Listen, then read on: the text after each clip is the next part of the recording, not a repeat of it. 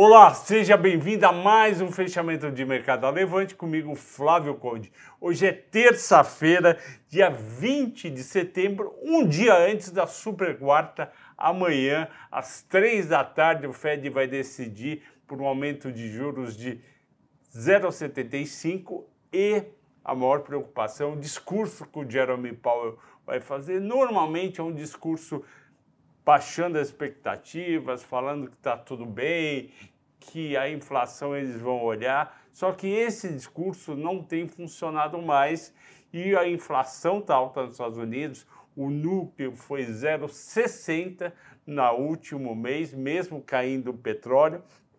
Óbvio, o núcleo não tem petróleo, não tem gasolina, diesel e não tem alimentos. 0,60 é muito alto, dá 7,20, ele vai precisar aumentar 0,75 várias vezes. Amanhã vai para 3,25, vai ter que aumentar pelo menos mais umas duas, vai para 4,75 e o mercado teme que vá além para 5,5, lembrando que o 5,5 foi o máximo em 2007. Então o mercado americano caiu, mas o nosso mercado, que virou queridinho dos gringos, subiram. Enquanto o mercado americano caiu o Nasdaq 0,9 e o Dow Jones 1%, o nosso subiu 0,60. Antes de eu falar do nosso, eu queria dizer que o programa de hoje é dedicado ao Jair e ao Edson Aparecido, que foram os dois primeiros a comentar.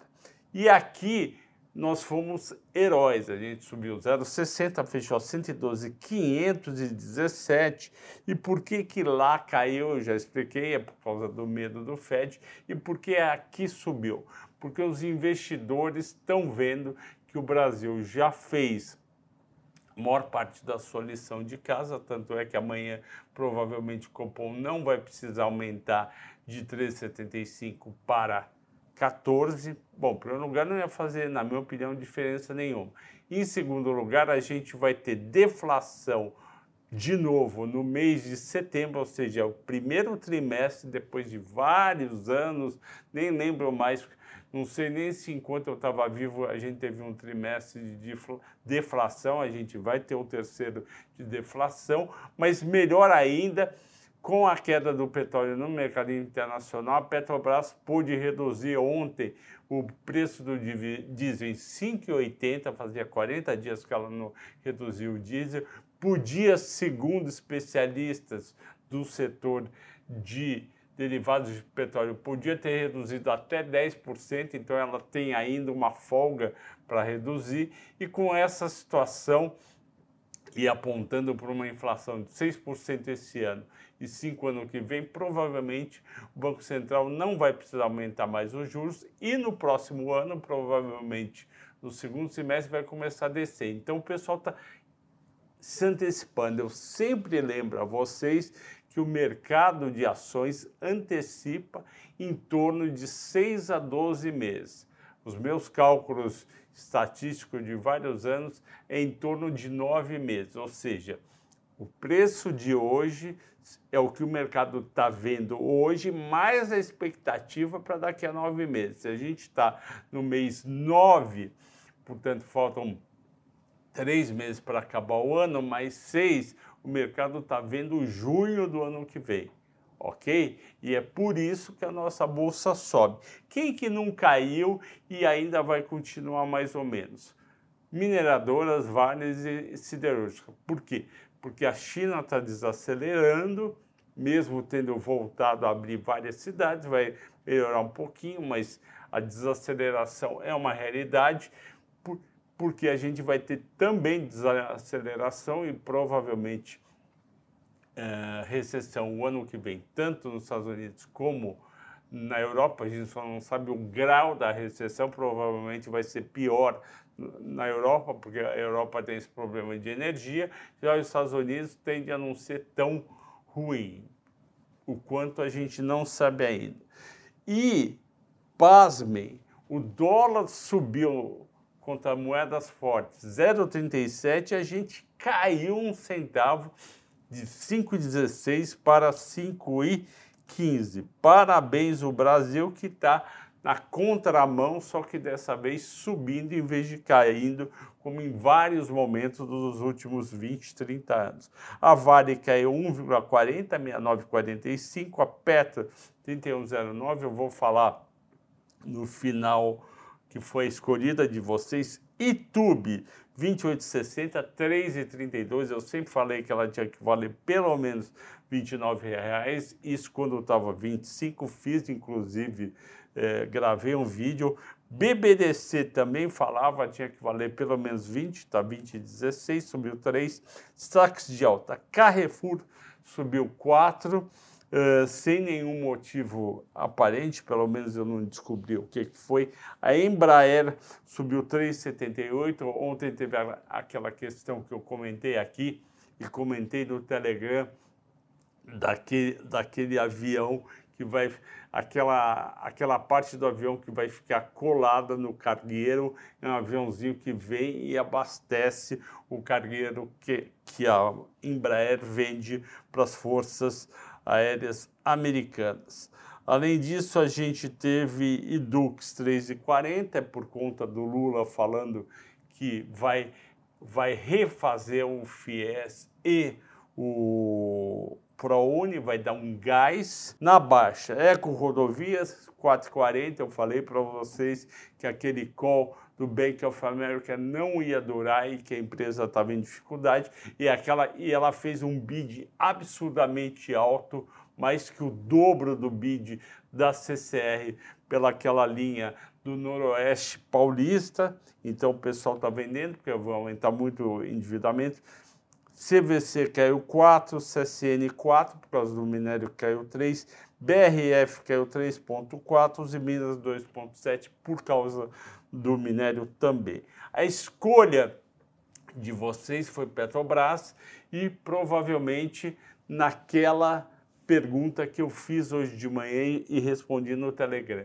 Vale a pena reinvestir os dividendos de Petrobras? A Petrobras está pagando a segunda parcela hoje na sua conta corrente dos dividendos monstros do primeiro semestre, que é se não me engano, 3,20 ou 3,60 que ela está pagando para cada um. Só para ter certeza, o dividendo é de 3,37 por ação.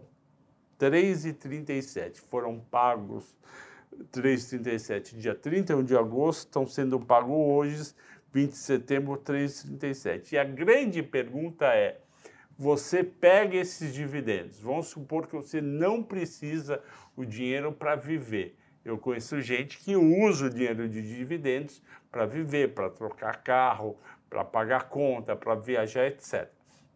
Mas tem gente que não, já tem muito dinheiro, não precisa ou vai receber uma quantia que não faz tanta diferença e quer saber, Flávio, eu reinvisto os 3,37 e compro mais ações da Petrobras ou eu boto na renda fixa ou compro outra ação.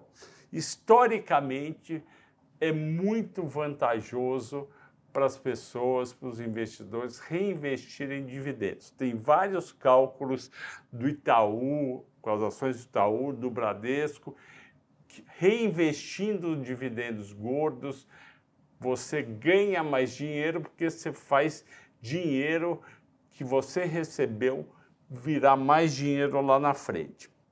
Qual que é o risco? Tem dois riscos. O primeiro é o preço do petróleo cair mais ainda e ir para 70 dólares, a Petrobras reduzir muito por conta da paridade nos preços dos combustíveis e o resultado da Petrobras de 40 bi de lucro no trimestre cair para 10 bi. Esse é um risco. Flávio, você acredita que é um risco muito grande? Minha resposta é não. Eu não acredito que é um risco muito grande. Eu acho que o preço do petróleo vai ficar ali no máximo até 80 dólares e aí o lucro da Petrobras pode cair de 40 para 20 bilhões no trimestre. E eu fiz a conta aqui para você. Se a Petrobras lucrar 20 bilhões no trimestre, ela vai distribuir de dividendos sobre o terceiro trimestre R$ 1,538, que é um baita resultado para você. E aí, se der mais 20 bi no quarto trimestre, você vai receber de novo R$ 1,53. Só que existe um terceiro risco que eu preciso falar, que é o seguinte: o candidato Lula, que está em primeiro lugar nas pesquisas, já deu declaração que não que acabar com esses dividendos bilionários da Petrobras, que estaria enriquecendo investidor estrangeiro e pegaria esse dinheiro para investir em refinarias no Brasil.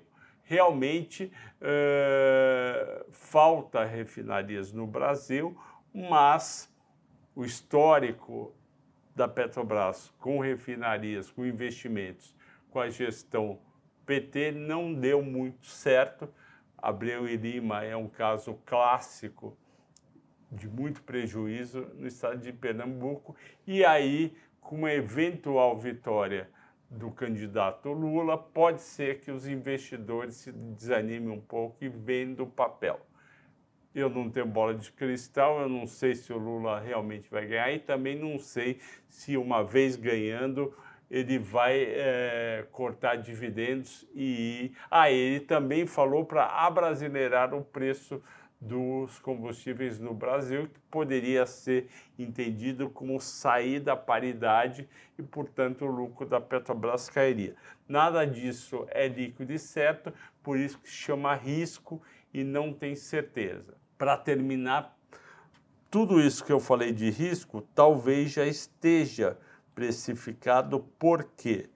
Porque o PL da Petrobras está em duas vezes e meio, o EV/EBITDA está 1,77, enquanto o PL da ExxonMobil, que é uma petrolífera americana privada muito eficiente, o PL está em 10 vezes da da ExxonMobil e o EV/EBITDA 5,2. Portanto, parece que já está precificado o, o, risco Lula e, portanto, se isso for verdade, vale a pena pegar os dividendos e reinvestir em ações da Petrobras. Ok, pessoal? Agradeço a todos pela audiência, pela paciência.